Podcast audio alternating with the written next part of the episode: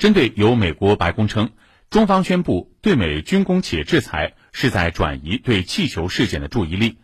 我外交部发言人汪文斌昨天表示，美方不应滥用武力过度反应，更不应借此进行政治操弄、抹黑、攻击中方。谈到转移视线，我都是很想问问美方，为什么能看见一万八千米高空飞行的气球，却对美国俄亥俄州上空的氯乙烯毒蘑菇云视而不见？为什么在北溪天然气管线爆炸之初高调声称要调查追责，却在美国记者有关最新调查报告出台之后又异常低调？美方还应该说明，美方后来击落的三个高空物体到底是什么？如果美方不认为这些物体，出现在美国的领空是不负责任的行为的话，那么美方又有什么理由给中方乱扣帽子呢？美方不应滥用武力、过度反应，更不应借此进行政治操弄、抹黑、攻击中方。